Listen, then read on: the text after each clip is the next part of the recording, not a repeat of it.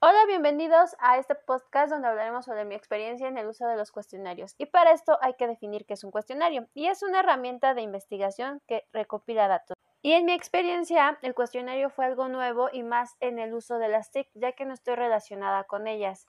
Y más en el cuestionario, ya que se tiene que buscar objetivos, en dónde, cómo y a quiénes se los van a emplear. Por lo tanto, concluyo que hay que estar abiertos a nuevos conocimientos y estar más actualizados en esto de las tecnologías.